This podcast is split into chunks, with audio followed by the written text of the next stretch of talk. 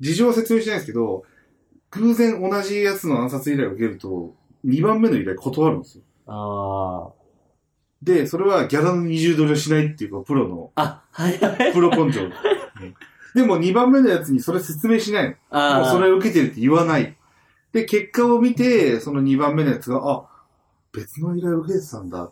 ああ、なると。でギャラの20ドルをしないとはさすがプロだな、ゴルゴさ。終わるんです、大体。大体ね。なるほど。仕事人なんだよ。なるほど。うんギャラの20ドルしない。って。もう本当に言ってる。本当に。本当に I 言ってる。know you're gonna dig this.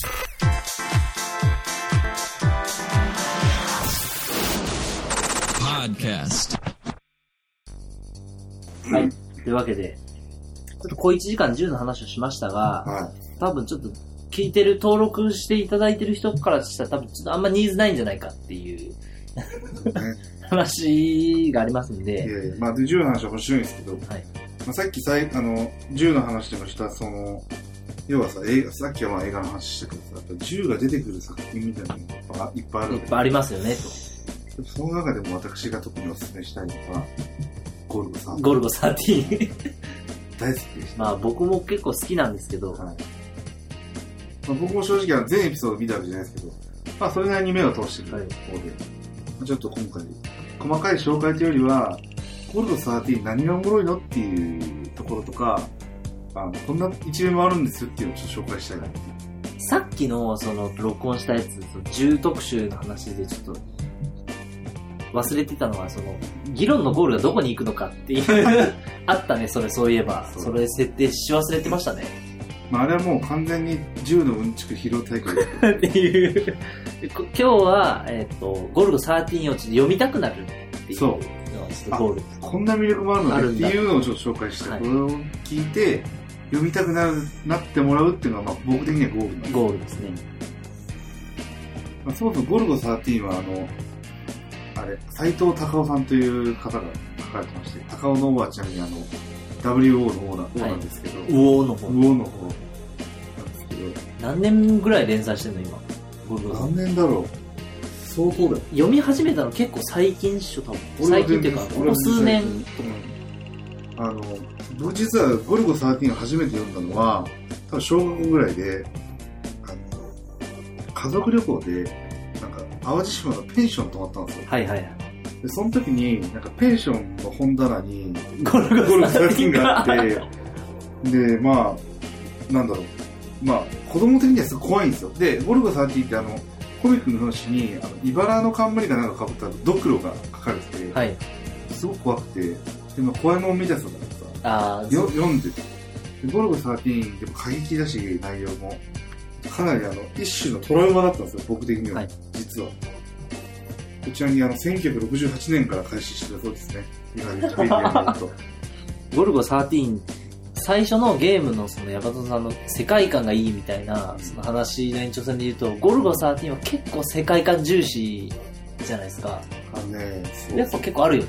世界観、世界観か。まあそうね、世界観というか、そういう意味で言うと世界観の多様性っていうのがちょっと面白そうで、これ、ウィキからそのまま引っ張りますけど、えー諜報戦に代表される国家間の暗闘、世界各地の戦争、紛争、ゲリラ活動やテロリズムを題材としたもの、また麻薬組織など犯罪を扱ったもの、最新テクノロジー、企業活動に関連したもの、歴史問題、地理問題をテーマにしたもの、芸術、スポーツ、文化と芸術活動なども題材となっている。ミステリー調やコメディ調のエピソードもあるって書いてあるんですけど、あの、実は斎藤隆夫さんの作画、基本作画みたいな感じなんですよ。はい。で、実は脚脚本協力者みたいなのがいっぱいいるんですよ。ああ、それなんか俺読んだことあるわ。で、とにかくその、要はいろんな人が脚本を書いて、はい。それをこう、まあ、ゴルゴ13というフィある種フィルターを通して描き出すみたいなのが、実はゴルゴ13の作風なんですよ。ブレーンがさ、すごいいっぱいいて、そう。広告代理店の人とか、商社マンとか、あの、金融系の証券マンとか、なんかめっちゃいっぱいいて、実はその、斎藤隆夫影のブレーン団みたいなのがあるんでしょ、確か？その人たちが、その、各、その自分たちの得意とする分野の仕事を書くんで、その今紹介したウィキをそのまま読んだみたいな、こう、多様性が生まれてくるという。それがやっぱ結構面白くて、はい。であの、ジャーナリスティックだと言われたりもするんですけど、まあ、基本的にはフィクションなんですけど、まあ、そういう現実にある社会問題とかを取り上げるっていうのも結構面白さの一ついうのがやっぱゴールドなんですけど、普通の人でゴルゴ13読んだことあるのかな？俺あるけど結構。どうなんだろう？でもみんな一回ぐらい目通してるけど、基本的にでも、喫茶店行ったら大体あるよね。喫茶店と床屋。そうね、あの、いわゆる劇画タッチというはい、はい。タイプのやつ,、じゃないですか、斎藤隆夫さんが言って。島工作よりちょっとリアルぐらいの感じですね。だから結構ね、あの、受け付けない人は受け付けないかもしれない。劇画タッチ。あまあ、いわゆるちょっと古古い感じがするから。確かまあでも基本的にあの、軍物、さっきの話だ軍物とか、ドンパチやとか、陰謀論とか、そういうの好きな人なんで、もう間違いなく楽しめるっていうのがまずゴルゴ13なんですよ。あんまドンパチあるイメージないけどな、ゴルゴ13。まあ、ドンパチ、うんドンパチがまあ、まあ、銃を撃ってっていう、銃だね。打ち合いみたいなのあんまない。ない。打つまでの過程みたいなま感じさに感じですよね。ドンパチしちゃダメですから。はい。スナイパーなんて基本。まあ、その一流スナイパーですね。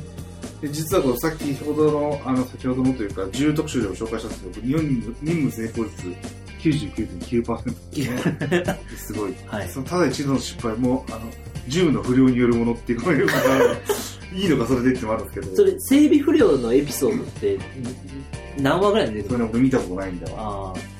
あるらしい一回失敗したこと。全部で今何話ぐらいあるんだろう ?100 超えてるよな、普通に。今ね、あのー、2015年4月の段階で、177巻。すげえな。7巻でしょ。はい。で1個に10個ぐらい入ってるとしたら、1000話ぐらいもう作ってると。ちなみにあの、ゴルゴのエピソード一覧っていうページもあるんですよ、やばいな。あ、これすごいな。まとめてるやつ。言うと、これ、エピソードあるけど、まあ、とに。かく、1巻に。普通に。4とか3とかあるんで、そう考えるとね、半端ないですよね。まあですね。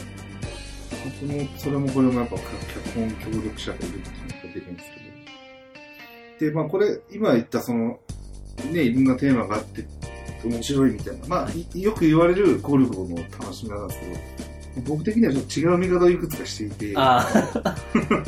ならではの。こっからが一種の肝なんですけど、はいはいはい。まあ、ちょっとね、今回、何個だろう。ちょっとちょっと軽くまとめたと、1、2、3、4、5。5つの視点から、ちょっと楽しみ方をね、ご提案したいなというところなんですけど、それを聞くと、ゴルゴ13読みたくなりますと。はず。なりたくならなかった。まあ、じゃあ早速じゃあ1個目いきますけど、まあ、一番最初にこのネタでいいのかってあるんですけど、ゴルゴ13ってやっぱ女なんですよああ。はいあはい。の、女関係が。もうね、ゴルフ触ってからね、とにかくモテる。で、あの、セックスうまいっていう設定も それもあって出てくるんですけど、あの、ノリとしては、あの、分かる人は分かると思う。特命係長田村仁志ってあるし、ああ、はいはいはい。あれもさ、ドラマなんか、になってましたね。そうそう、あれさ、あの、いわゆるその、なんていうの、あの、そういう男の部分で、物事を解決したりするじちなみに特命係長のその話をちょっと説明しておくと、確か、えっと、下着メーカーかなんかに就職した、えっと、違う違う違う違う。じゃなかったっけ？え、それ違う？ゃん。それ別の、静かなるどうじゃないえ、それ静かなるどうやっけ？うん、下着メーカーね。なんあ、わかんない。でも漫画版違会社にうかもしれない。、えっと、就職したんだけど、実はみたいなそう。やつよね。あのドラマ版で言うと、あの、大手広告代理店、電王堂っていうところに、え、あれ、広告代理店の話なの電王堂っていうところに、それでいいのかな電王堂という会社に、まあ、いるんだけど、ありますね、そんな会社のはい電なんとかさんみたいな。梅宮達夫演じるこの会長が、いろんなこう企業で起こるトラブルに対処するために、はいはい。一人でその匿名を受ける、匿名係長っていうのを任命するっていう。はいそれが、ただの人しかね、い、うことなんです。普段は、こう、あの、総務部の窓際係長として、冴えない感じを装ってるんですけど、実はこう、キレキレのキレキレの、ワイルドな。広告は作らないけどみたいな。広告の話あんまないけど、広告代理店っていう設定、まあちょっと話それそれるけど。多分いろんな企業のネタ扱えるからね、そういう確かに大事にしてるんだけど。っていうね、そうまさにちょっと話それましたけど、まあ、そのただの人種的なノリなんですよ、正直。もうとにかくあの野生味あふれるこう、ワイルドなフェロモンがムンムンで、あの基本的に出会った女は思わず女の本能で抱かれたくなるっていう。見たそれみたいにね、あの、やっぱね、フェロモンが満ち満ちてるっていうね。まさに男の夢を体現したような、はいはい。女の方から抱いてくれって言ってくるみたいな存在なんですよ。もうとにかくモテるってね。これ、ゴルゴ13知らない人のために一応、大枠をちょっと説明しておくと、ああ、そう、お願いします。ゴルゴ13っていうのは、一応、えースナイパーというか、その、暗殺を請け負う家業をしてる人っていう設定ですよね。で、えーよくわかんないけど、いろんな大統領とか、各、なんか、よくわかんないマフィアのボスみたいなのとちょっとパイプがあり、で、毎回仕事を、こう、暗殺依頼を受けるみたいな話のが、で、そう、大きい話ですよねミッ。ションを成功するっていうのがあるんですけど、そそそもそもそも忘れてましたね。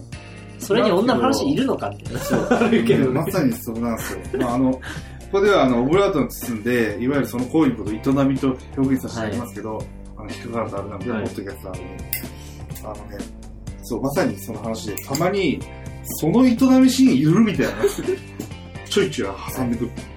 今いりましたそれみたいな。それなくても成り立ったよねっていう、なんかこう、こんなになるんですけど、ね。なんか、相手、相手がさ、相手も実は諜報員で、枕営業じゃないけど、その夜の営みを利用して相手を疲弊させるみたいな女の人出てくるけど、それも、なんか気持ちよすぎてもう無理みたいな感じになるみたいなエピソード何個かあるよね。ある確かあるある。そう。もうね、基本的に抱かれた女はもうあなたは過去最高の男よ。とか。ありますねよくあるのは、あの、いろんな女を、男を取り込んできた女が、あんたみたいなの初めてみたいな言うのが多いんですけど、その点に関しては、あの、あれですよ、いわゆる、あの僕の考えた最強のキャラクターみたいな、そんな感じなんですよ。はい。カンプリ超人ですみはいたいな感じなんですけど、あのね、面白いですけど、あの、1話の間に2回別の女の子と寝るとかってそういうエピソードなんですあ、それは読んだことないわ。あるんですよ。いるみたいな。でもね、ちなみにでも意外とそういうイメージあるんですけど、僕完全にそういうイメージで、この楽しみ方の一番最初に持ってきたんですけど、はい。僕があの手元に持っているその単行本とか、あの、確認できるエピソードで言うと、実はね、あの、そういうシーン、営みシーンが出てくるのは 10, 10話に1回ぐらいなんですよ。ああ、なんか。毎回出てくるのかなみたいな。毎回やってるイメージなんですけど、実はね、これで僕、あの、誤算だった、自分的に。読み直したら意外と出てきてなかっ意外と出てきてないみたいな。こうそれで言うと、あの、毎回何かしらやってるただの人しか全然少ないな、みたいた。な確かに。感じなんですけど。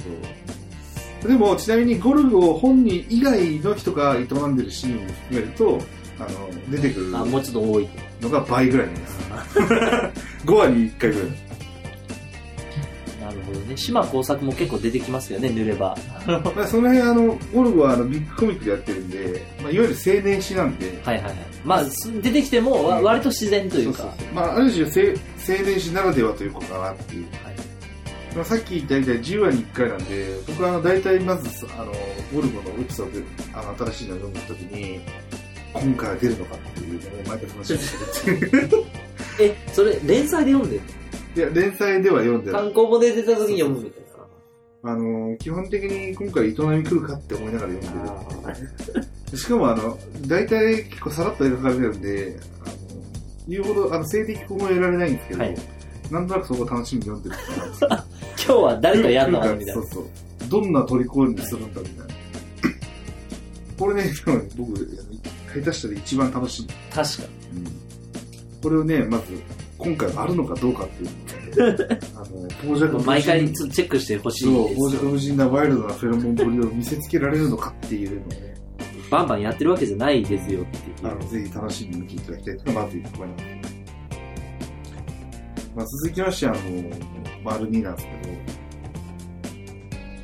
テンションが安定しないっていう あの、え、それ絵の、絵のっていう。いや、違う。いや、簡単に言うと、いや、最初に言ったように、脚本協力者がたくさんいるから、あの、ゴルゴのキャラがちょいちょい変わるんですよ。あ特にあの、初期、初期は、あの、エピソード見ると、結構ね、キャラが不安定で、あの、安定してないっていうこれ、あの、ウィキとか見てると、だんだんゴルゴって、寡黙なキャラになってくる。あんま喋らないみたいな。はい。でこれね、どうやら、あの、初期のその、キャラが安定しないのを見て、ちょっとあんま喋らせすぎるとボロ出るなみたいな話になって、で、だんだん寡黙なキャラになあーゴルゴ13確かあんま喋んないもんな。るあるらしい。で、これ、初期のエピソード見ると、俺がゴルゴ13さ、みたいな、こう、なんかよくわかんないテンションとかあったりするんですよ。ゴルゴ13握手しないもんね。学習しないそう。っていうのがあったりして、結構安定しなかったんですけど、で、だからそういう意味で、その脚本協力者がたくさんいるんで、あのー喋る喋らないの話はあるんですけど、あの行動原理が結構謎なんですよ。ああの、意外と対応が謎みたいな。あの人助けとかするんですよ、なんか、いろいろ、あの、経緯はあるんですけど、あ。はいはい。人助けしてみたり、かと思ったらなんか全然関係ない一般人サクッと殺したりとか、マジかよみたいな感じで殺すこともあるし、あと受けた恩に報いるために、こうお金もらわずにすごいなんか、お返ししたりとか、あかというと受けた恩を完全に後で返したりするんですよ。あの、なんか瀕死、なんか任務の途中で瀕死の重傷って、助けてくれたやつ殺すみたいな方あるんで すよ。マジかよ感じですけど。この辺ね、あの、脚本協力者がいるゆえの、あの、安定しなあ。さどの辺までシナリオ書くんだろうね。どうだろうね。セリフレベルまで行ってはないと思うけどね。大筋だけだと思うけど。大枠こんな話にしましょうみたいなので来るわけでしょ。そういうのがあるから多分。そういうブレーン入ったら楽しそうやね。今漫画なんか特に、いわゆる原作と作画みたいなのね、あ分けるパターン多いですね分けるパタ。ーンあるし、まあ、ラノベとかまさにね、絵なんか別の人が描いてるはい。近いものだったし、そういうの走りかもしれないです、もしかして。確かに。ゴルゴ13ってでも、ああの、なんかイメージ寡黙な、その暗殺者だけど、その、俺が読んだやつは、最初に引き受けた方の仕事を受けるっていう。あ、そうそう。なんかね、仕事のポリシーなのみたいなやつはやっぱかっいい。それはやっぱある。ある。あのー、事情は説明しないですけど、偶然同じやつの暗殺依頼を受けると、2番目の依頼断るんですよ。あで、それはギャラの20ドルをしないっていうのがプロの、あ。あ、はいはい。プロ根性。でも2番目のやつにそれ説明しないの。もうあそれを受けてるって言わない。で、結果を見て、その2番目のやつが、あ、別の依頼を受けてたんだ。あ、あなると。でギャラの20ドルをしないとはさすがプロだな、ゴルゴさ。終わるんだよね。大体ね。なるほど。仕事人なんだよ。なるほどうんギャラの20ドルしない。もう本当に言ってる。本当に。あの登場人物が言ってる。まあそういうのでちょっとね、あの、そそういう仕事のポリシーはあるんですけど、若干キャラが安定しないっていうのも、まあ、まあ、架空の人物なんでね、ゴルゴさんっていうのは。まあその辺いう意味で言うと、まあ究極さっき最初の方にも言ったんですけど、ゴルゴ13っていうフィルターを通して、こういろんなエピソードを楽しむっていうのがあるんで、まあ実はキャラはあんまどうでもよくて、だからその、それ自体がゴルゴ13を貶めるものではないんですけど、ちょっとそういう、あの、おお前そんなことするキャラだっけとか、あの、ちゃんといくらなんでも非常すぎるだろうみたいなのを、ちょっと楽しむのがいいんじゃないかっていう。なんか、ゴルゴ13から見た冷戦構造みたいな話が結構よく出てくるそうね。そう、あるあるの特に冷戦多いね。冷戦終わった時にゴルゴも終わるんじゃないかって言われてた。冷戦とともにそうそう、集結するゴルゴ終わるんじゃないか。そこから実は広がりがあったんですけど、まあそれちょっとこの次の楽しみが出るんですけど、そういうあの、ゴルゴのキャラブレを楽しむっていうのが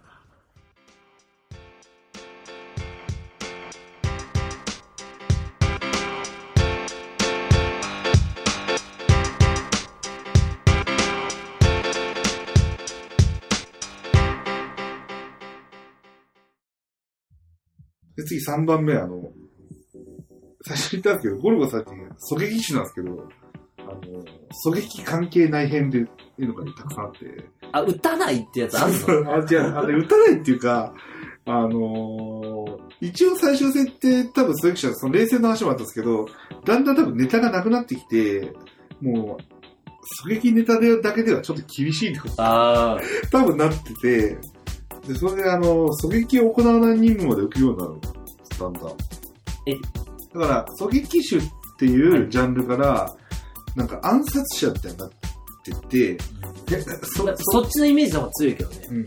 それならまだわかるじゃん。はい。と思うんだけど、なんと今度は人も殺さない任務まで請け負ったりとか するの。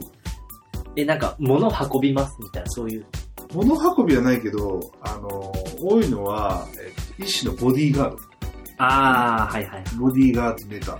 これね、結構数はある。えー、それ読んだことないな、俺。だからね、だんだんね、あの、なんだろう、特殊工作員的な感じになってくる。はい。でもその広がりもね、結構意外とあの、面白い。それ気しないのかよって思うんだけど、結構面白い。えー、意外とシティハンターみたいなことやってんだみたいな。あの、一個人を殺さないネタで言うと、あの、面白いのが、モノポリーってあるじゃないですか、ゲームの？ゲームが。あの、テーブルゲームの。そう。モノポリーの世界大会が行われてて、あの、モノポリーの世界大会をよ、の手を使って、まあキューブがあるんですけど、モノポリーの。はいはいはい。あのモノポリーのキューブになんか特殊な薬品を仕込ませて、それをこう、こう、あの、国で交換するっていう。あ、範囲の中になんかそのそう、あれが仕込まれており仕込まれて、それをなんかゲームを通じて交換するっていう、要はあの、それこそ冷戦時代の話だと思うんですけど、あの、国交がないから、はいはい。物を運べない。はいでも唯一出会えるのがそういうゲームの世界大会だったので、あ そこを通じて物をやり取りするっていう事件、あ事件というかその出来事があって、それを阻止するために、あの、ゴルゴがそのキューブを撃つっていう これ誰も知らないんですよ。誰も知らないんで、あの、そのただただキューブをあ撃つってキューブを打ってくるみたいな話そうキューブあるんだよ。阻止してくれる。っていうのがあって、これでもう全然暗殺でもなければ、まあスナイプではあるんだけど暗殺でもないっていう。とか。え、そういうエピソード結構他にもあるの？あのね、キューブ打ってくださいみたいな。あの、結構ある。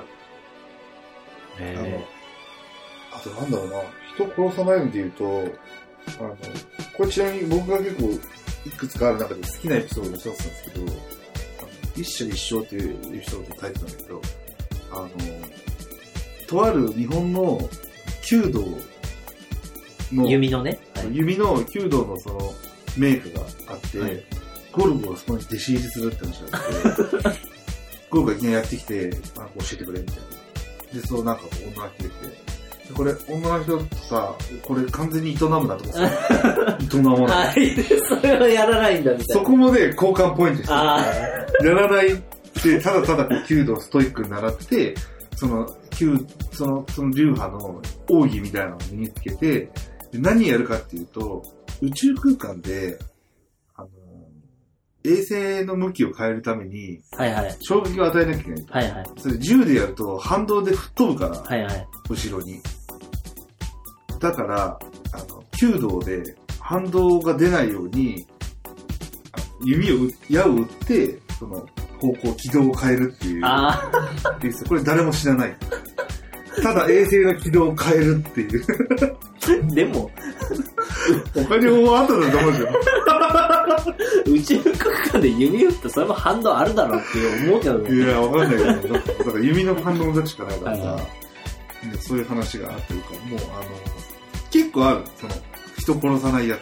えー、人あ殺、ゴルゴ13の人殺さないシリーズだけあ集めて本にしてほしい。いやあるかもしれない。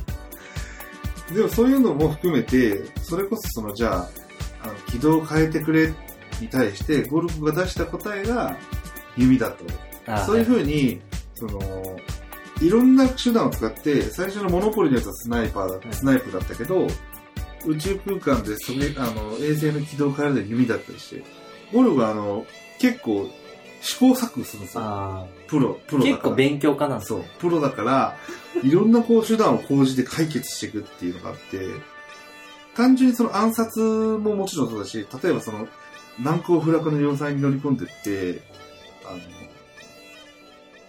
なんだろう、あの、潜入して任務するとかっていうのもあったりして、結構その、不可能だろう、不可能を可能にする男みたいなのをたまにこう作中で言葉で出てくるんですけど、このミッションをや、彼にしかできないみたいな感じで 言われる。それを試行錯誤してこうクリアしていくっていうのも結構ね、面白さの一つ。単純に銃一発打って終わりではない不可能よ。と思われるスナイプができたじゃなくじゃなくて、不かなと思われるミッションをクリアしていくっていうなかなかね、なるほど。面白い。これがね、面白い、多分。ゴルゴ13か。なんか、他にゴルゴ13的なものってなんか結構ありそうやん。だけど、あんま日本ではないよね。海外だとさっき話してたトム・クランシーのあのシリーズとかさ、サン・フィッシャーとか、あの、とか、あと、40何時間だね。この前映画になってたトム・クルーズのジャック・ライアンシリーズとかさ、はいはい。あと、ボーン・アイデンティティとか、あ、でもあれ暗殺者じゃないな。あれ請負人じゃないなあれはドンパチ系だけど、ああいうのにあんまないのがある。なるほどねゴ。ルゴもね、結構大型のエピソードだと映画にできんじゃないかなってあるもんね。映画にしてほしいいよな。で、映画になったらさ、あえてゴルゴ13あんま出さないでほしいよね。そう。わかる。これちなみにその、まさにゴルゴあんま出さないでほしいに繋がるのが次の楽しみ方で、あ ゴルゴ関係ないっていう。ああるんだ、漫画ですね。あのね、あの、多様なストーリーがさ、あるんだすごい面白いんだけど、こたまにエピソードによって、これゴルゴ行ったみたいな、これ、ゴルゴいる？これみたいな話あるんですよ。あ、あるんですね。あのね、面白くて、それ、ゴルゴじゃなくてもいいよねとか、あのあるいはゴルゴが一瞬出てこ、一瞬しか出てこないね。でさっきその最初に中ちゃんが言ってくれたように、ゴルゴのシリーズって、まあ、そのいろんな人殺さないのもあるけど、はい。あの、殺す殺さにかからず、なんとなく基本のフォーマットみたいなのがあって、要は、まずその最初に、その、あれ、とある、とある難問が出る、はい前段階で描かまあ、れお題、お題みたいな。そう、お題出すための、その、前段階が描かれて、で、それに対してこうね、例えば CIA とかが出てきて、これをどうするみたいな。解決できるにはどうするみたいな話をしたときに、彼しかいない。で、大体それで、あの、ゴルゴにオファーをするっていう流れになって、もう、ゴルゴ登場して、依頼をするんです。でゴルゴは、あのー依頼内容に嘘嘘偽りがあることを嫌うんですよ。ああ、確かに。そう。だから、直接その依頼主に話を必ず聞くんですよ、基本的に。で、聞いて、その自分を巻き込む面倒事とか、実はこのお願いには、こう、裏があってみたいなっていうのを、こう、ないように、こう、全部自分で確認するんですよ。で、確認して納得したら、やってみようって言って、あの、依頼を受けるんですけど、まあ、それがまあ、で、それでまあ、ミッションいろんな試行錯誤をしてミッションコンプリートしていくっていうのが、基本の流れなんですけど、いろいろまあ、そのさっき言ったように派生はあるんですけど、まあ、おおむねこのスタイルでやってると。で、まあ、このな、この流れを踏襲しない話ももちろん、いくつかあるんですけど、はい。あの一番ひどいなと思ったのが、最初から終盤までゴルゴ全く関係ない話するんですよ。で、これがあの、これ、あの、日本とアメリカの、あの為替政策の話かなんかなんですけど、で、こうなんかいろいろ、全然関係ないこと話してて、で、話してたらね、すごい面白い。あの、裏側。金融金融の裏側みたいな。でも、話では全く関係ないし、ゴルゴそもそも登場しないし、で終盤になって、チラッと一瞬コマに出てくるんですよ。なんかこう、いあいるアピールみたいなえ。これから何か起こるぞ的な、え、それってなんか、物事をそういうさ解決する系の話なんてそもそもないっていう話なのかな？あのね、このエピソード、あの、に関して言うと、ゴルゴを撃つだけ。で、一切登場しなくて、出てきたと思ったら、もうすぐい映らなくなって、しばらく待って出てこない。最後の最後に、これから任務やるぞみたいな感じで、あの、ビルの屋上に上がって準備するコマが描かれて、その後、撃った瞬間は全然映らなくて、あの、撃ち終わった光景だけが描かれ、仕事終えましたみたいな。終えました。で、そのエピソードはちゃんちゃんと終わる。これ、うんびっくりしたんだけど、これ見直して。このエピソード中、ゴルゴ一言も喋りません。セーフだし。ゴルモブキャラとして出演みたい完な。全に一スナイパー。ゴルゴいらないよねっていう話が何か。これがね、一番ひどいと。ゴルゴ関係ないシリーズというでもそれ、それも含めての、いや、ゴルゴ13の話ではなくて、ゴルゴ13っていう世界の話ですみたいな感じのがいいね。あそうそうそうのあのゴルゴ13っていう、さっき最初言ったように、フィルターを通して見る冷戦みたいあの冷戦とか、あの陰謀とか、あの、そういう話っていう感じなんですよね。それが結構面白い。だからこれ、ひでえなこのエピソードって思うんだけど、じゃあこれゴルゴじゃなくていいじゃんっていう風にはならない。いや、でもそこはゴルゴなんで。そう、ゴルゴなんて感じでね。でも、あの、さっきさ、衛星の軌道変えるとかさ、なんでそこでゴルゴ13見てくんの名前みたいな依頼する リストにそうそう。っていうのあるよね。ある。でもそれただ単に、弓道ネタと衛星ネタが使えなかったんじゃないか レベルの話。そろそろ宇宙行っとくみたいな。まあでもそんなね、主人公が一言も喋らない漫画なんて、まあないっすよ、他には。あ、ないよ。うん。漫画ありますかと。こういうやっぱそういうエピソードがね、やっぱ味わい深いんですよ、大体。結構ゴルゴは空気なネタほど結構面白かったですよ、実は。えー、あのあ、でもその、せ世界観がいっぱい語ってくれるから、そうそうそう。そう、金融ネタとか、俺も知らないこともたくさんあって、基本フィクションなんだけど、その、あの、筋はさ、やっぱ現実世界に基づいてるからさ、あの、勉強になるなっていうやつ。そう多い。ね。日本の、その、為替、日本と米国の為替の話とか、あと、穀物、いわゆる米国の穀物メジャーだ。あああいうのの穀物のあ日本と米国の戦争というか、あ、石油利権とかそういう。石油利権とかまさにそう。とか、あと、まあ、その、イスラム圏におけるテロリズムとか、はい。あの、もう一個あったのは、えー、何ですね。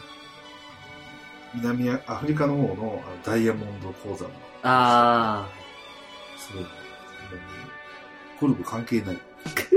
だけど、ゴルゴっていうそのフィルター存在を通してのこの物語のあれが面白いですゴルゴ13って年取らないよね。あのー、取らない。基本的に、取った記述ないよね。ない。基本的に、あの、ゴルゴ13っていうのは、いつの時代も多分同じ年齢で登場するんですよ。うん。これ、変な話、さっき言ったみたいに、あの、1900運年から続いてるんだけど、運年ゴルゴはずっと一緒。でも、時代背景は変わってるっていう。まさにそのゴルゴっていうフィルターを通して、現代を見てるって感じ。ゴルゴ13複数人物説みたいなのはあってもいいかもね。確かにね。なんか007とかさ、年取っていくやん。うん。この前、えっと、一昨年かな。うん。スカイホール、ね。スカイフォールとかあは、の、ね、まさにそうね。サム・メンデスと、あの、主演誰やったっけ？ちょっと名前どう忘れしたけど、年取ったスパイっていうの、確かに新しいなと思ったけど、主演、ダニエル・クレグね。ダニエル・クルックか。そう、なんかしかも、あら、あの、007だとさ、こう、年取ってきてガタ来てるよね、みたいな。ちょっとそろそろ限界かな、やばいな、みたいなこと描かれてでもやるよ、みたいな感じあのね、ゴルゴにそれない。えちなみにでもね、ゴルゴは、あの、あれなんですよ。そ年取らないですけど、実はその血管っていう意味では、ギランバレー症候群ですランバレー症候群。突然腕が痺れたりするっていう。あこれね、結構やばい。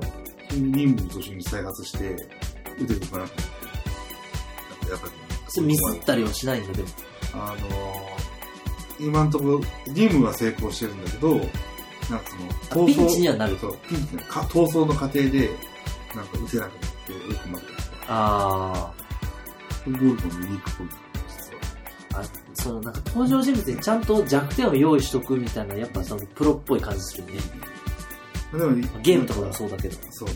でも、このギランバレー症候群の扱いがすげえ雑だった作品、エピソードがいっぱいあって、なんか、任務を成功させるんだけど、その逃走の途中でいきなり再発して、なんか、うわーやばいみたいになるんだけど、普通に、あの、いろんな手を使って、その、追っ手を撃退して、それで終了っていう。え、何ギランバレー行ったみたいな、これ。一旦ピンチにはなったけど、みたいな。そういうひどい扱いだなと思う。でもその、さっき言ったその、ギランバレーの話、前の話、中ちゃんが言ってた、し歴史？その、はいはいゴルフを年取らないで話だ実はね、あの、出生の謎について触れるエピソードにあるんですよあー、あるのあるんだ。でも、あの、あるって言うんですけど、いまあ、あのー実は今、9、9つあるんですよ、エピソードが。はい出生の謎に触れようとしてる。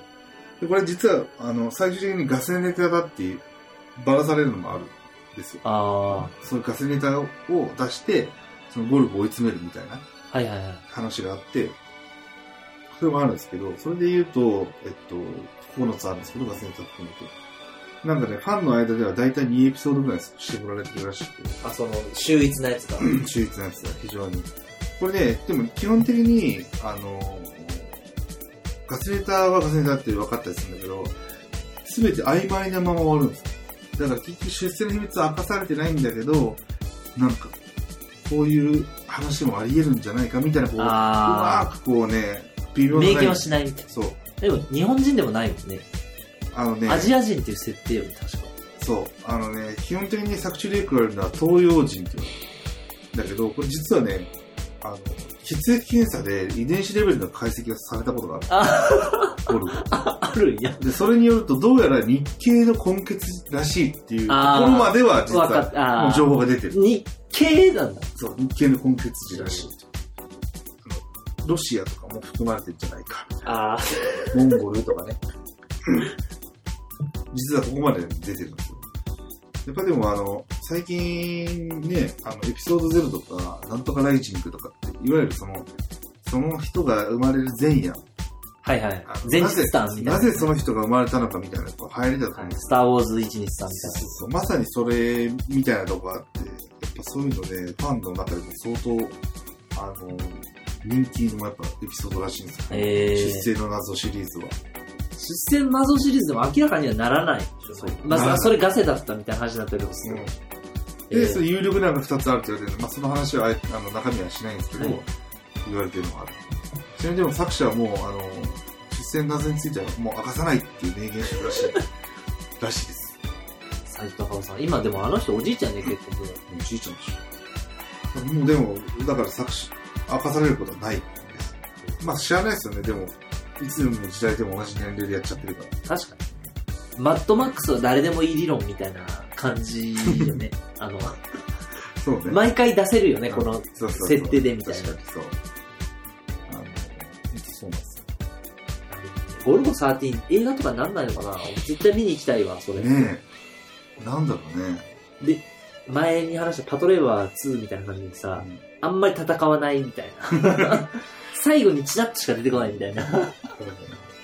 そうういうくだりで映画みたいな。確かにね。だいぶ難しいね。うん確かに。そういう描き方どうするか日本でそういうスナイピングものっていうか、その、なんか特殊工作員ものみたいなのってあんまないよな。な。ねドラマでもあんまないし、映画でもそんなない気がすでもあんだけこう、なんだろう。ね、脚本協力陣というか骨太の、あの、エピソードがあるから、できる気がするんだよね。る。村上さんゾワゾワしてるけど、マイクに音が入ってますけど、何か喋ろうか。今。あんだけその、脚本協力者がいるから、結構ね、骨太のシリーズ作れると思うんですよね。作れるよな。うんまあ、いかんせんさっき言ったように、ゴルゴル空気がね、空気感がね、すごくあるんですけど。まあ、その出世の謎編も、実はこれ、出世の謎シリシシリーズだけで、単行本出てるんですよ。別、別説にあ、そうなんや。ベスト版みたいな。ベスト版みたいな。出生の謎ベスト版みたいな。これね、ああるんで、ぜひ、気になればそれちょっと読んでるんですよ。それアマゾンとか普通買えんの？どうだろう電子書籍になってるのかな？まあ、あるんです。これね、ぜひ読んでほしいですね。面白い。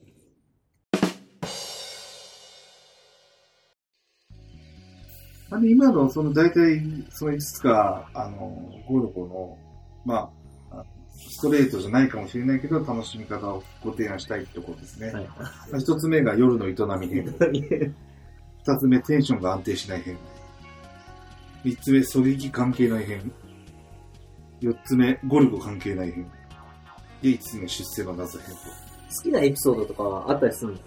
あのね、1話、あのーささっきちらっと言ったんですけど、あの宴の終焉っていうエピソードがあって、はいはい。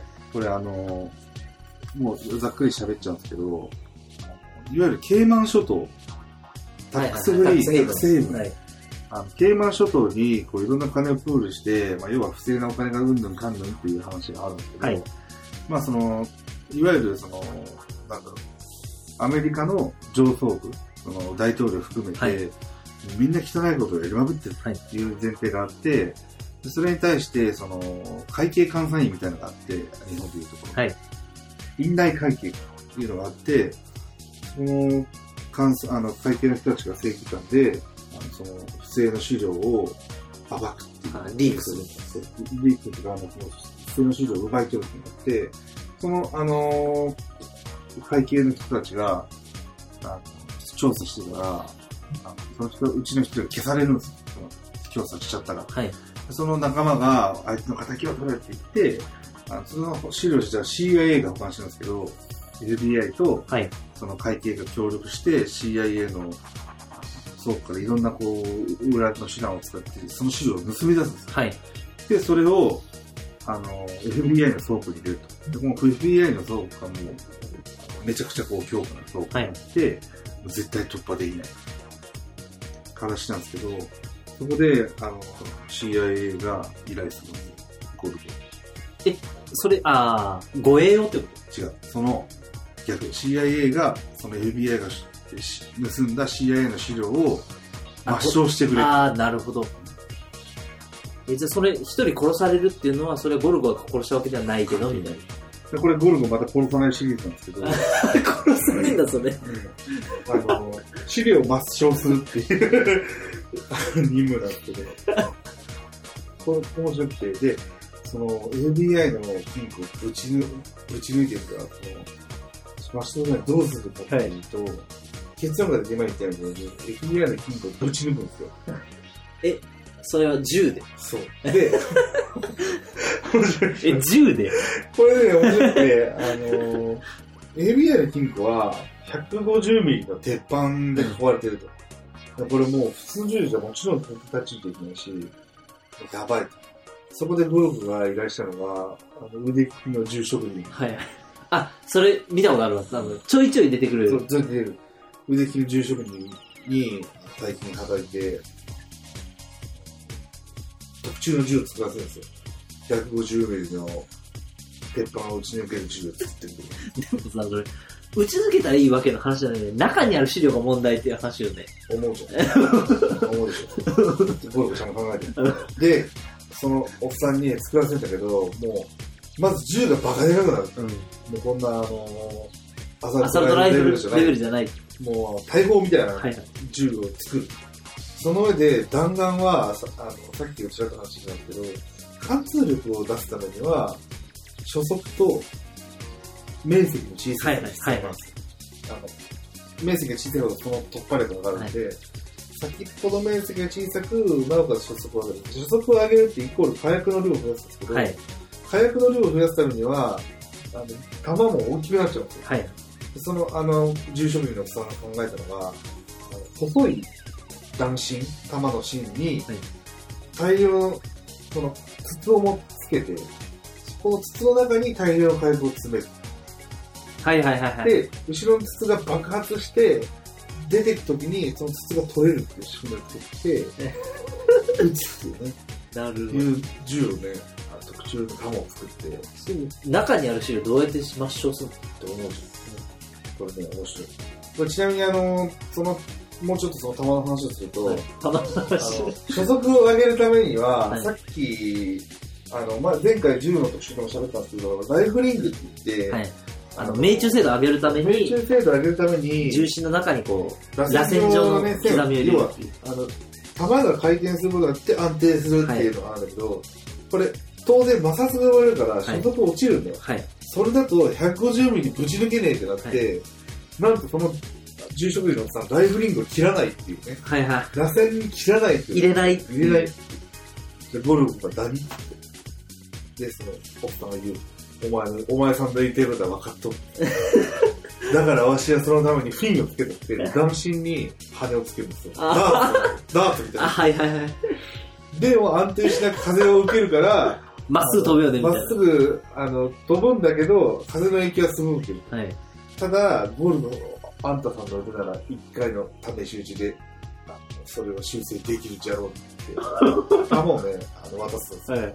それを、まずゴルフが試し打ちでしたのは、なんか、どっかの軍事基地に置いてある、150ミリぐらいある戦車のぶち抜くっていう実験をするんですけど、もうそれいいのかよって感じなんですけど、もうそれが大事件人のもんだろ、みたいな。それで試し打ちをするっていう、ぶち抜くって言って、それ多分、あ誤差を修正したんですけど、その後、そのゴルフは銃を抱えて、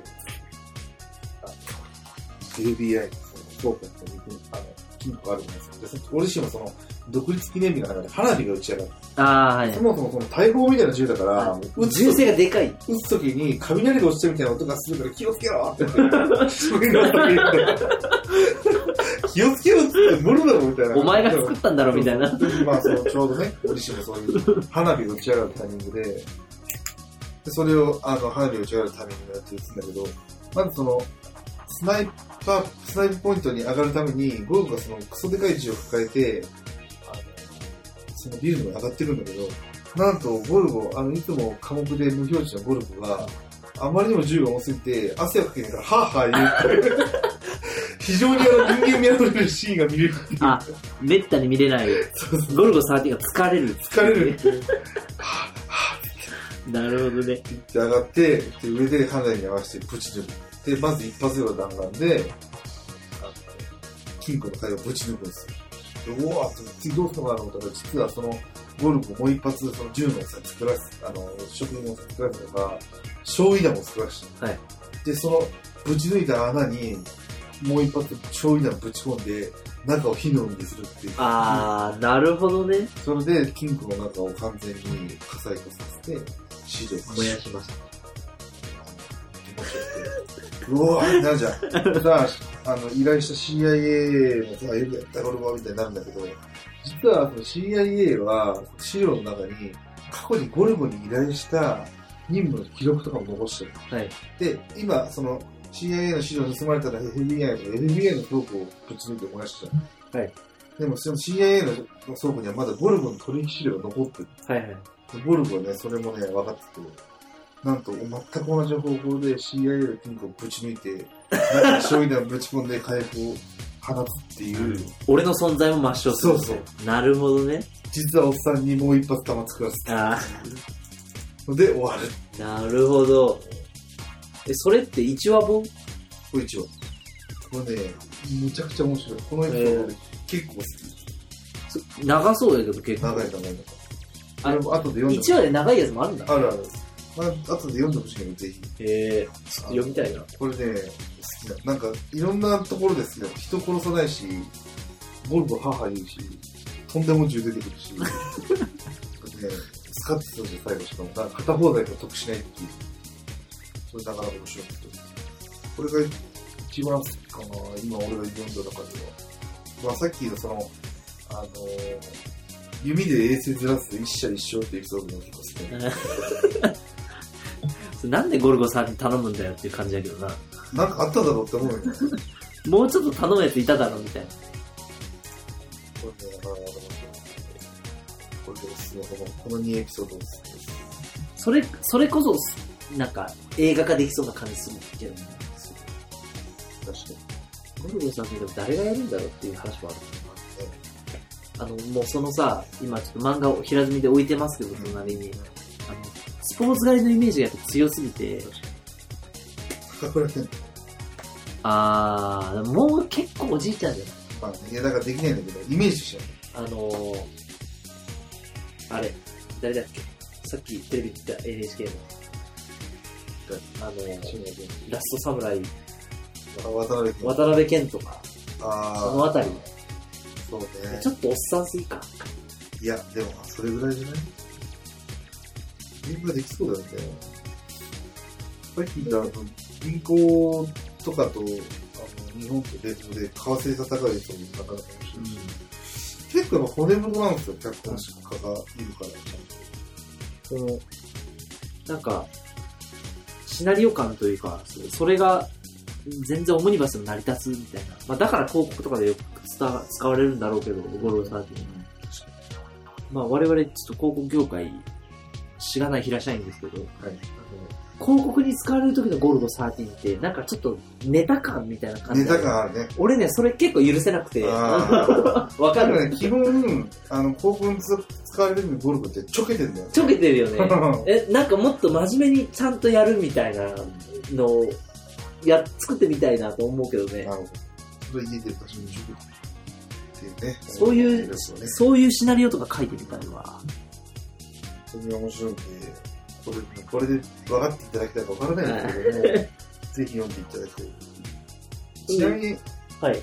あの、前回の重特殊に若干絡んで言うと、あの、ゴルゴを愛用してる銃は M16。M16 ですね。M16A2 の方かな。A2 かなうん。なんですでも実はこれ、あの、M16 をなぜ自分の愛銃にしているのかっていうエピソードあるの。あ、そうなのこれも後でぜひ読んでほしいんですけど、あの激突 AK100 対 M16 っていう、そんなのでこれが面白くて、まあ、AK っていうのは、あの、AK47 っていう、はい。あの、ロシアで昔開発されたアサルトライフル、そうですね、カラシニコフカラシニホフ銃ですね。の発展系ですね。はい。これあのー前回の重特殊で言ったかわからないですけど、あの AK っていうのは基本的にあの、構造が非常に単純で、壊れない。壊れないって、どんな環境でも使えるというので、あの、さっき言ったようにゲリラとかはまあ多いんですけど、まあ、世界シェアがかなりある。はい。なんかエピソード内に出てくる数字で言うと、8億丁作られてる。そんなあるんだ。一方で、M16 は、あの1000万丁ぐらいしかない。はい。それ十分多いんです。みんな、でも、M16 が得意続けてるのはなぜだでこれ、説明の一つとして、要はアメリカが正式採用している。まあ、銃ですね、軍隊が。M4 ね、今はね。はい。正式採用している銃だから、あの、まあそういう世界でも需要があるって話ですもう一つ、とんでも学説というか、このニュースができて、ゴルゴが愛用しているから、世界中で認められてるんだ、みたいなことを、AK100 を世界に売り込もうとしているロシアのとある対策が なるほど。ゴルゴに責任を押し付ける。で、あいつを殺せば。そう、あいつを、あ、そういう話なんだそう、。始末すれば AK が天下を取れるっていう、よくわかんないのが出てきて、でもこれあの、なんだっけ、あの M16 を作ったストーラと M16? M16 はね、AR アーマーライト社の人ですね。何かストーラユージン・ストーナー。ストーラですよ。多分これ、あの、それに引っ掛けた、あの、ストーラさんかなんかがいて、もう一つ AK を作ったカラシニコフって言うんですけど、あの、カラジニエフっていう人がいてて、これどっちも設計者として一緒に出てるんですけど、なぜその、ゴルフが M16 を選び続けるのか、みたいなのが、あの、物語の核心なんですよ。これあの、もう後で読んでもらうんで、はい 読みますけど言いません、言いませんので、はい読んでいただきたいと思います。まあ正直、あの、そんな大したことないですけど、まあそうといて、あの、あんまり期待しないで見てほしいかと思うんですけど、これね、なかなか面白い。あの、ゴルフはなぜ M16 ですかでもあの、ちょっとね、疑問なのが、ちょっと、ガンマニアとしては、ちょっと気になるのは、M16 も AK も、あの、スナイピング用の銃ではないんですよ、厳密に言うと。アサルトライフルだから、突撃用の銃なんですよね、実は。でそのエピソードとかあったりするんですよ。君はいいとこついてくるね。なぜその銃をスナイプに含め使ってんのかっていう使ってるのかっていうところで、そうぜひ読んでいただきたい。あ、それ出てくんだ。もちろん。あ、そうなんだ。一応そこ説明あります。あ、そうなんだ。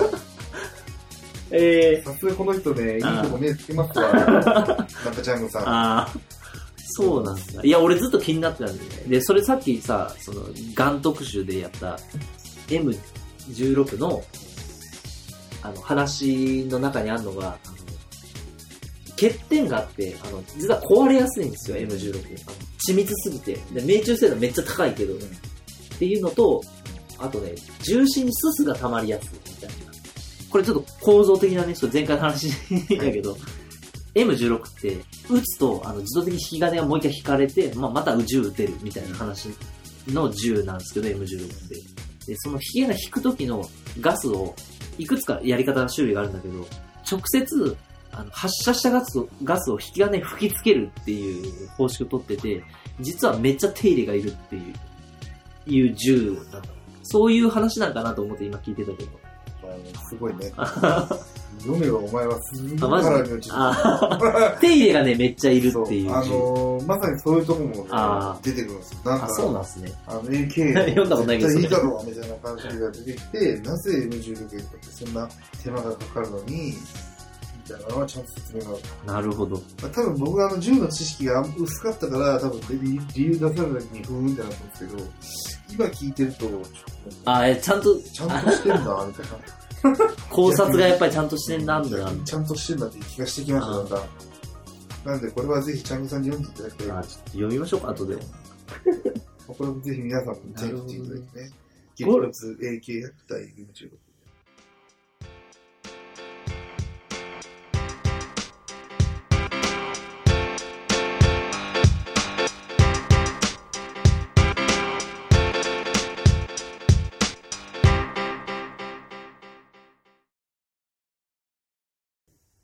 ゴルゴのでもあの、さっきの映画の話もそうだけど、番外編とかってあったりするの？その、なんか、ゴルゴの休日じゃないけど、あ番外編的なエピソード。なるほど。あの、番外編って形は、俺も知らないけど、実はね、休日編みたいなのね、ある。あ、あるの？あるまあでも必ずトラブルに巻き込まれるんですけど、だいたい出動しないとダメなやつみたいゴルゴね、あの、別荘を持ってるんですよ。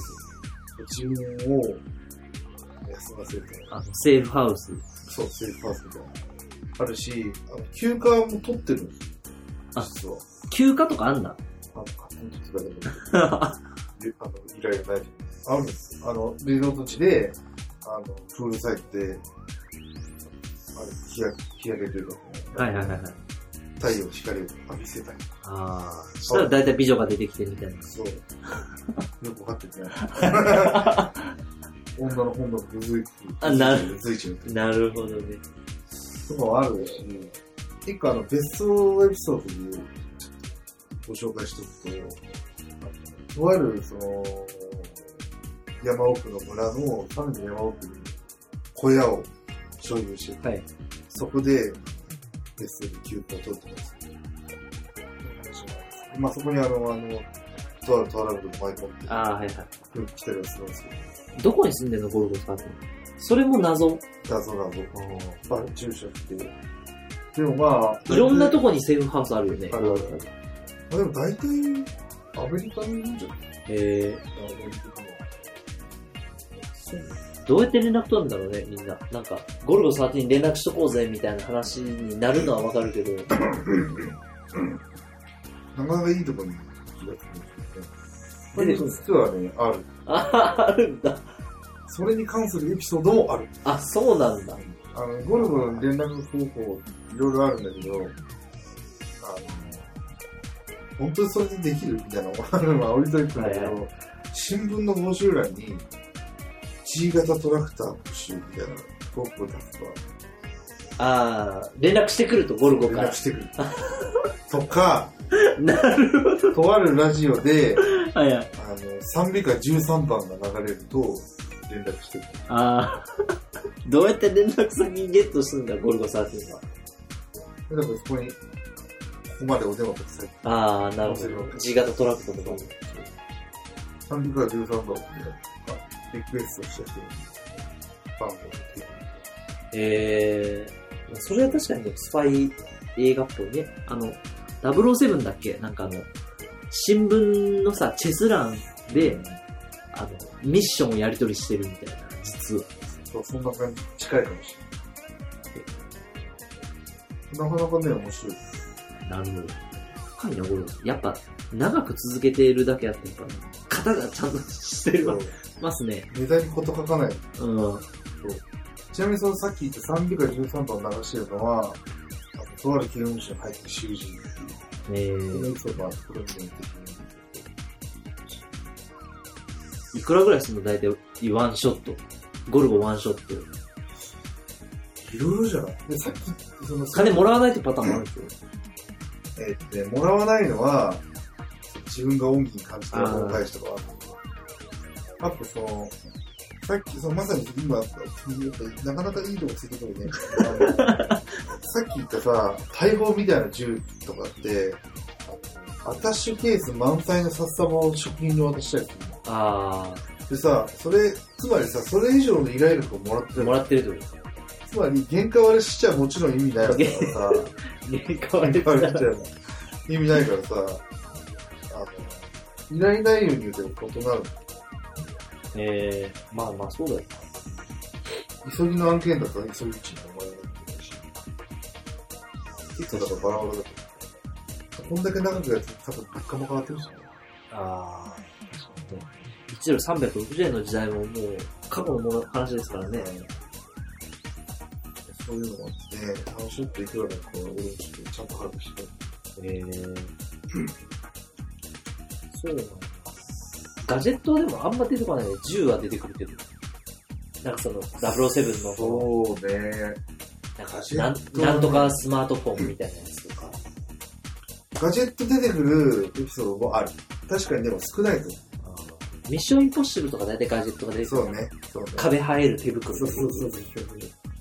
そういうのは比較的少ないし、あの、どこまで行っても、げ現実レベルに基づいてる。ああ、確かに。あんま突拍子のないもん出てこないね。ないね。一個あって突拍子ものないなと思ったけど、あの、実はドイツ軍で研究開発させられてるみたいなガジェットで聞いたことあった。ああ。深いですね、ゴルゴ13意外と。いやもうね、こと書かない。話すことに。えー、え、今出てるの、今さ、本本平積みにしてありますけど、それ、そこに。その、あれコンビニ本これだよね。ペーパーバッあグ。いや、単行本も本当はあればいいんだけど、あ。単語まで何巻ぐらいで、いや、177巻も買えないしさ、俺。確かに、こち亀レベルやん。だからペーパーバッグをちょこちょこやって大体そう特集で組んであるよね、そういうコンビニって。ペーパーバッグは、あの、ランダムに選んである。多分そうなんだまあ、ある程度、あの、キュレーションしてるかもしれないああ、けど。人気のやつを抜粋しましたみたいな。そうそうそう今まで何回出てるのかわかんない。俺、毎週出たら必ず使ってる。えー、大体月に2回 月に2回。頭と後ろの方に。ああ、ちょっと買おうかな、俺も。見てる数で言えば相当の数見てきたと思うね。ここに今ないペーパーバッグもあるし。はいはい。確かに。えー、そういうのは、あんまりそういう本格派っぽいやつないもんね。そうね。やっぱさ、さっきの田村仁を開けるのもなんだけど、あれもそんなになんかこうね、あんま現実感ないもんね。ない、現実感ない。だって、田村仁って、あの、流し目するだけで女が落ちるっていう。はい まあ似たようなもんだけど。っていうね。あって。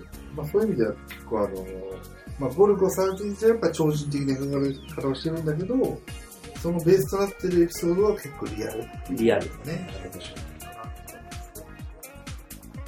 さっき僕、あの、ヤバトンさんがその、倉庫をまとめてる間にやってた Wii U の、あの、トム・クランシーシリーズの、はいはいえっと、スプリンター・ブラックリストってゲームありましたけど、あれも結構そのリアルっちゃリアルで、映画も結構ね、リアルだけど、ゲーム自体が結構ね、リアルだったりするね。もう、2、3発打ち込まれたら基本的に死ぬ。大体ね、ゲームだとね、HP くれる。うん。小説とか漫画とかそういう、ゲーム発信のものは結構突拍子ない設定と出てくるけどね。漫画とか小説は結構多いかもね。そうね。なるほどね。面白いですね。いやー、俺も本当面白いんで、ぜひ読んでほし今度から買おうかな、ゴロサーって。い。ぜひ。初期の時ひどいですよね。ブレブレの。ブレブレの。固まってからのやつをやっぱ抜粋してるコンビニ本とか買うのが一番いいかもね。かもしれない。でも最近コンビニ本もネタなくなってきたから初期のエピソードちょいちょい出してくるんですよ。ええな。俺ゴルゴ13みたいなこれは何話みたいなんで、一応ラベリングはしてあるんや。してない。してないあーあ、調べると大体それ何話目かっていうのあの、がわかる。ウィキにエピソード一覧全部載ってます。あでも一応いつの作品かが、あの、最後に出る。あ2003年3月の作品とか。あ、なるほどね。面白いですね。これ聞いてる方がどれだけ、その、まあ、ちょっと銃の知識とかがない中、あの、聞いてる方結構多いと思うんですけど、どれだけゴルゴに反応していただけるかっていうのはね、ちょっとかなり疑問が残ることがあるんですけど、ぜひね、これね、いただきたい。そうですね。読もうかな。というわけで、はい。ゴルゴ13特集でしたが、はい。もう、あの、本当スキャッと喋ったって感じで、はい、いつの間にか4時ですね。なるほど。これね、始めたのがやっぱ遅かったの。一時ですし。そうですね。ちょっと本当は、あの、ウィキペディアの好きな記事特集結構俺喋りたかったけど、それまたなんかスカイプとかなんかでやりますか？はい。結構あるんですよ。まあ、どうどうせまた年末年始帰ってくるんですいやまあ結構ね、予告しようと思えば結構あるね。よ。俺、最近ね、読んで面白かったのが、あの、日本中吸血虫っていう虫のページがあるんですよ、ウィキペディアに。で、それ、あの、寄生虫なんですけどね。で、日本の田舎の方で田んぼ育ててるところで、その謎の奇病って言われてたやつを、の原因がその日本中充血虫っていう寄生虫なんですけど、田んぼで仕事してたらね、足から寄生虫の幼虫が入ってって、肝臓に卵を見つけるっていう非常に恐ろしい寄生虫なんですけど、それを、もともと何の病気か分かってないところから、どういう風に対処すればいいみたいなところまで、もうなんかね、プロジェクト X 並みの密度で 書いてあるページがあって、もうすごいな、もう。それ読むだけで結構感動できるんだけど、あの、で、話とかね、ありますね。いや、ウィキはね、無限の可能性見るじゃないですか。あれね、好きだわ。僕も大。とりあえずウィキ見るみたいなのありますからね。とかね。あと、数学の定理とかのやつね。あれ面白い。ちょいちょいありますね。一般的に言うとなんかでも、あれかな。モーツワルトのページとか面白い。えー、モーツァルトね、結構変態なんですけど、あの、そう奥さんとの書簡とかは結構ね、詩的な文章に溢れてるんですけど、なんか、いとこの姉ちゃんかなんかに送った手紙が結構下ネタだらけの手紙があって、その内容が書いてたりするんですけど、俺、そんな歴史の残し方したくねえな。そうそう、めっちゃ面白い。なんか、舐めてやるぞなどの手紙を残しており、みたいな。めっちゃ面白いよなるほどね。それ。それ今度話しましょうか。まあちょっと他にもいっぱいあるし。ぜはい。ひ。僕のウィキで読んだらもちろん何だったかな。日本の人口重力中心点とかなんかそういう話あー。面白かったのは。あー、なるほど。過重平均みたいなどこが一番真ん中にあるか。そう。確かなんか岐阜のあたりだと思うけど、これは僕もぜひネタを集めて。ちょっとやりたいですね。ということで、まあ、だらだら喋っちゃいましたが、そうですね。この 2, 2話連続はいマニアックネタというね。まあちょっとね、久しぶりすぎて、もう登録してる人がどれだけ残ってるかわかんないぐらいのレベルそうですね。感なんですよ。ちょっと最近、あの、僕の友達、夏目ぐさんっていう、はい。あの、リクルートのね、ツイッターで有名な、ポッドキャスト始められて、彼のやつはだいたい5分とか10分とか切ってあるんだけど、結構ね、人気らしくて、へそう。あの、トップに躍り出たりしてますよね、iTunes ー、なるほど。我々とは大違いですね。大違いっすよ。やっぱ有名じゃちゃうなと。ちょっと真面目にやるのはなっちゃうかってことで。ねハーチューとかね、ポッドキャストやりたい。ねえ。すごいね、本当に。記事書いたりね。すごいよ。まあ我々そういうのとはまあ一線を隠してダラダラやっていこうっていう。感じで。はい。聞きたい人が聞けばいいんじゃないかっていう。そうですね。僕あの、世界観トーク、ちょっとね、あ、またやる？あの、まあちょっとちゃんとテーマを切らなきゃいけないと思うんですけど、評価版をやりたいなってあるんあーゲームのでもね、話ちょっとしたいわ、でも確かに。あゲームね。はい最近やってるのね。そう。ちょっとね、仕事でゲームの案件あって、うん。企画段階でね、シナリオを作ったんですよ。RPG の。